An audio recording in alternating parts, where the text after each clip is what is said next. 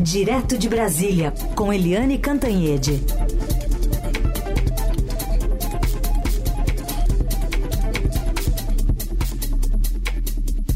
Oi, Eliane, bom dia.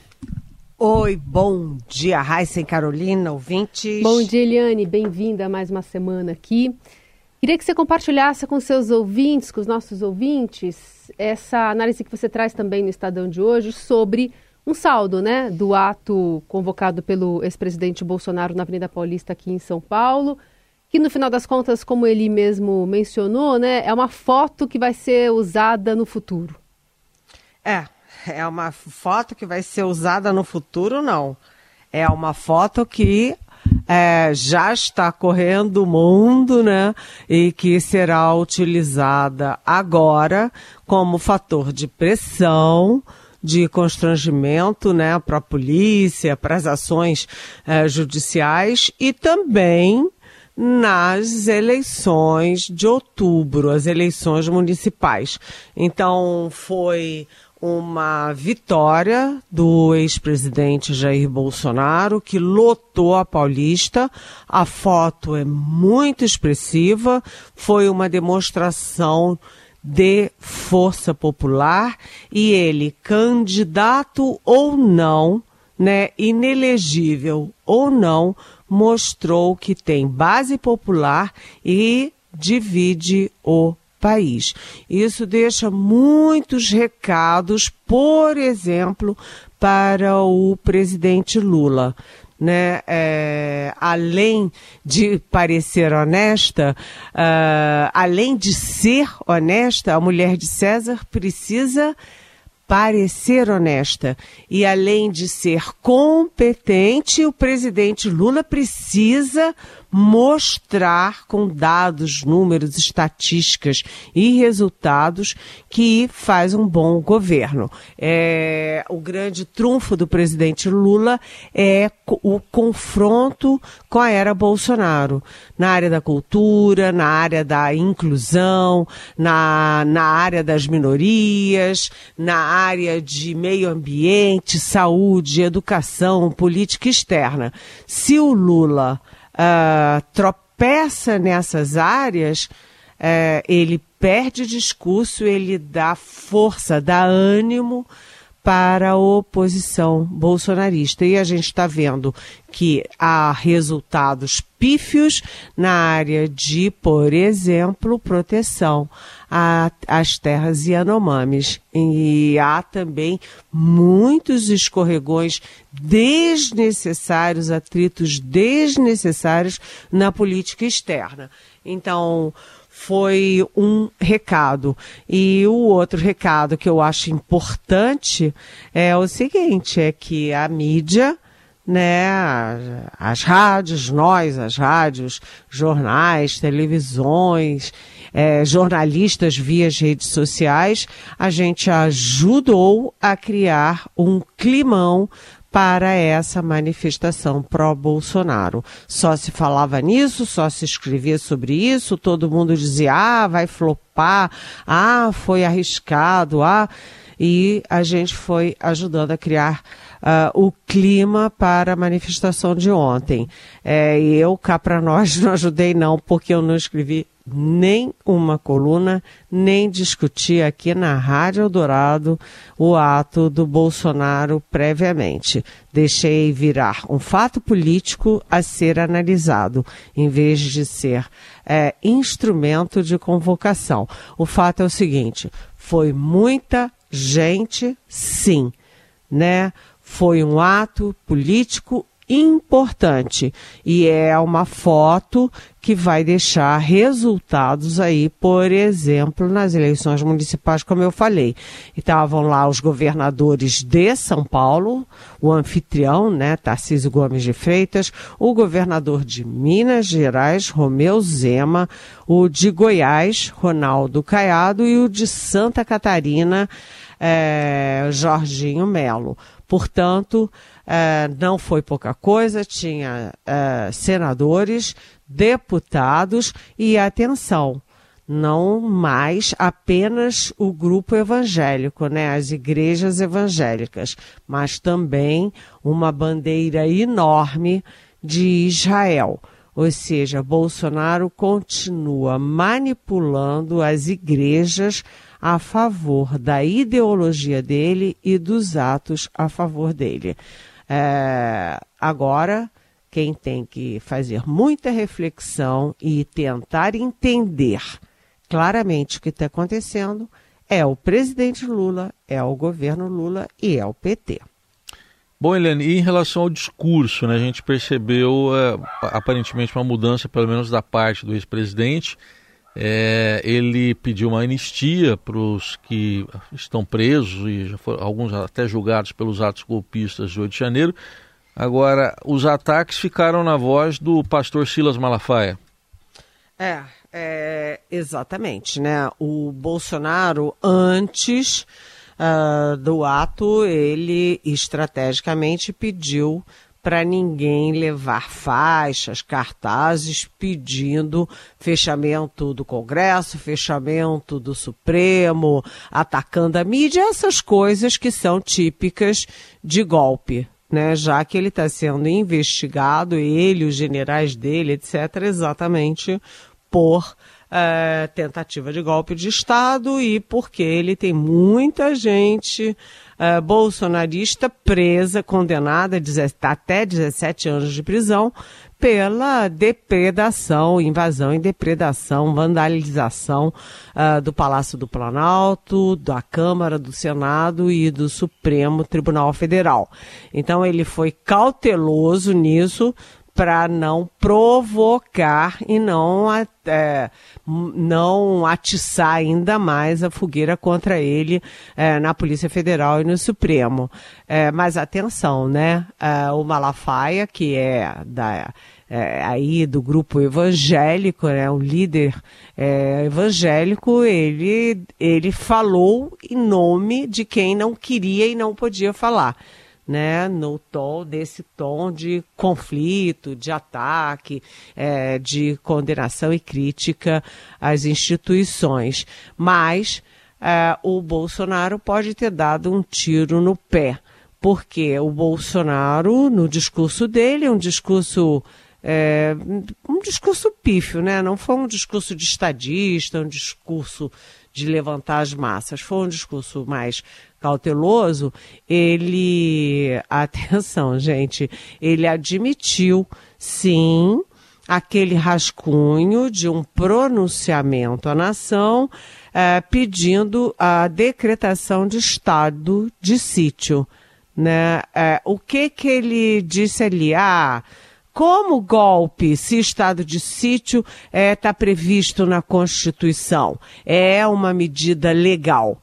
Sim, mas não é uma medida bacana, nem legal, nem é, é, democrática decretar estado de sítio porque perdeu a eleição e quer evitar a posse do adversário vitorioso. Então, isso pode ter um efeito bumerangue. É o Bolsonaro admitindo que tinha, sim, um rascunho de um pronunciamento de cunho golpista para tentar impedir a posse do Lula com a decretação do estado de sítio. Então, atenção é, tudo, né? É, ele mostrou força popular, que a gente sabe que ele tem, né? Ele comprovou que tinha e aproveitou e deu ainda mais munição para a investigação sobre o golpe. Eliane Cantanhede conosco aqui no Jornal Dourado para falar sobre a Polícia Civil que está ainda à procura daquele militar do Exército, né, que é um coronel reformado, responsável pelo apartamento que pegou fogo em Campinas no fim de semana. O local tinha cerca de 60 armas de fogo, Eliane, entre rifles, fuzis, espingardas e 3 mil munições, além de uma granada. Acabou causando uma baita confusão. Diversos vizinhos tiveram de ser levados ao hospital por inalar muita fumaça. Assustou todo mundo com o barulho dessas explosões no fim de semana. Ele que é um CAC, Pois é, né? Mas é esquisito, porque um CAC, ou seja, colecionador, né, atirador, caçador, é, precisava ter 60 armas, né? Uh, peraí, 3 mil munições, ele tinha rifles, fuzis, espingardas e granada. Peraí, granada não é de caçador, nem de colecionador, nem de atirador. Quem que guarda uma granada em casa? Né? E aí Uh, não sei se estava mal acondicionado, o que, que aconteceu, mas o fato é que houve sucessivas explosões, destruíram os, o apartamento todo, 44 pessoas tiveram que ser evacuadas do prédio, inclusive por aquele sistema é, né, de botar uma corda e descer pela corda. Uh, e 34 tiveram que baixar o hospital por causa da inalação de fumaça. É preciso saber é, quem é esse é, coronel Virgílio Parra Dias, né, coronel da reserva do Exército Brasileiro. É, por que, que ele tinha essas munições todas, essas armas todas, e qual era o objetivo dele. Né? É preciso ficar muito claro, principalmente no momento como esses, é, de muita polarização política, muitas dúvidas, né, investigação de golpe, etc. É muito estranha essa história, precisa ser mais aprofundada, gente. A gente acompanha também. O Eliane, e o presidente Lula está se preparando para mais uma viagem internacional. Dessa vez tem a ver com a crise entre Venezuela e Guiana. Exatamente. É...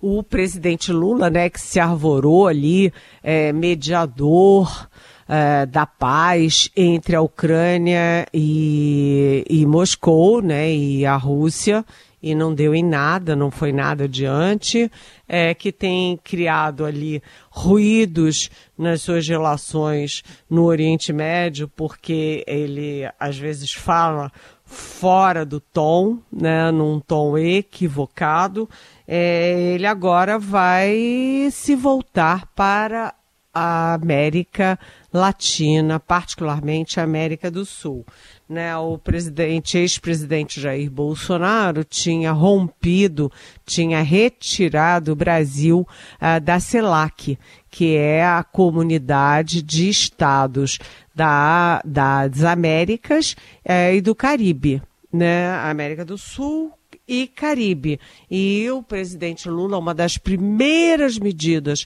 da política externa do governo Lula foi exatamente recolocar o Brasil na CELAC, recolocar o Brasil no Merco, na, na uh, União aqui uh, do Extremo Sul, e agora o Lula vai à pequena Guiana e a pequena São é, Vicente Granadinas. São, são pequenas ilhotas que formam um país chamado São Vicente Granadinas. E ele vai participar de dois encontros regionais. Né, da América do Sul, América Central, Caribe, que é a CELAC, e ele também vai ter é, reuniões à parte, tanto com o Nicolás Maduro, que é o presidente da Venezuela, quanto com o presidente da Guiana, que é o Irfan Alá. E a tentativa do presidente Lula é é, baixar a bola do conflito ao sul da América, ao norte da América do Sul. Por quê?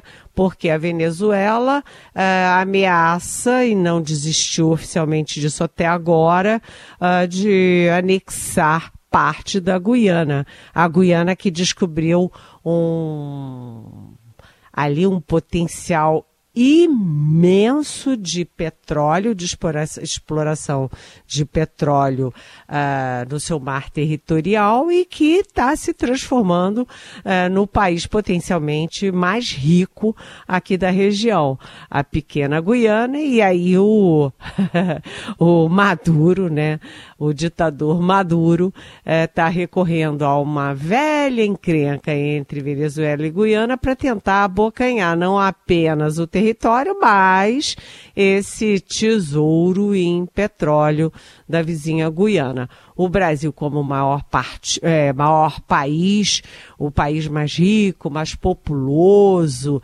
é, mais importante, um líder natural da região, é, vai tentar negociar uma solução. Agora, o que eu gostaria de sair, saber mesmo é que, que o presidente Lula vai tratar com o Maduro sobre uma questão interna na Venezuela.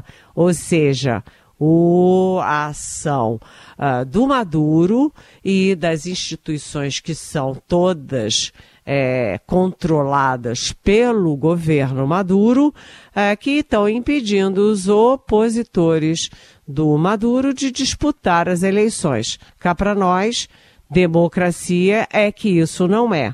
E o Lula, que tem muita aproximação e salamaleques com o Maduro, agora tem a obrigação de dizer: Ô Maduro, ó, democracia, eleição e eleição livre, hein? Uhum. Eliane, rapidinho para a gente concluir, uma pergunta que vem lá de Salvador da Bahia, do Sérgio Torres, nosso ouvinte. Ele escreve: Eliane, ontem a manifestação mostrou o país extremamente dividido, não na economia ou no bem-estar das pessoas, mas em valores. Para mim, impossível governar uma nação assim, qualquer que seja o presidente. Como você, Carolina, Reis a imprensa em geral podem ajudar a terminar essa polarização terrível? Escreve o Sérgio. Oi, Sérgio. É, isso é uma construção, né? E isso é também uma disposição democrática que não depende só da mídia, depende da mídia, depende das instituições e depende de cada um de nós. Eu diria até das escolas, das igrejas, é, das entidades de advogados, de jornalistas, de médicos, dentistas, engenheiros e vai por aí afora. Por quê?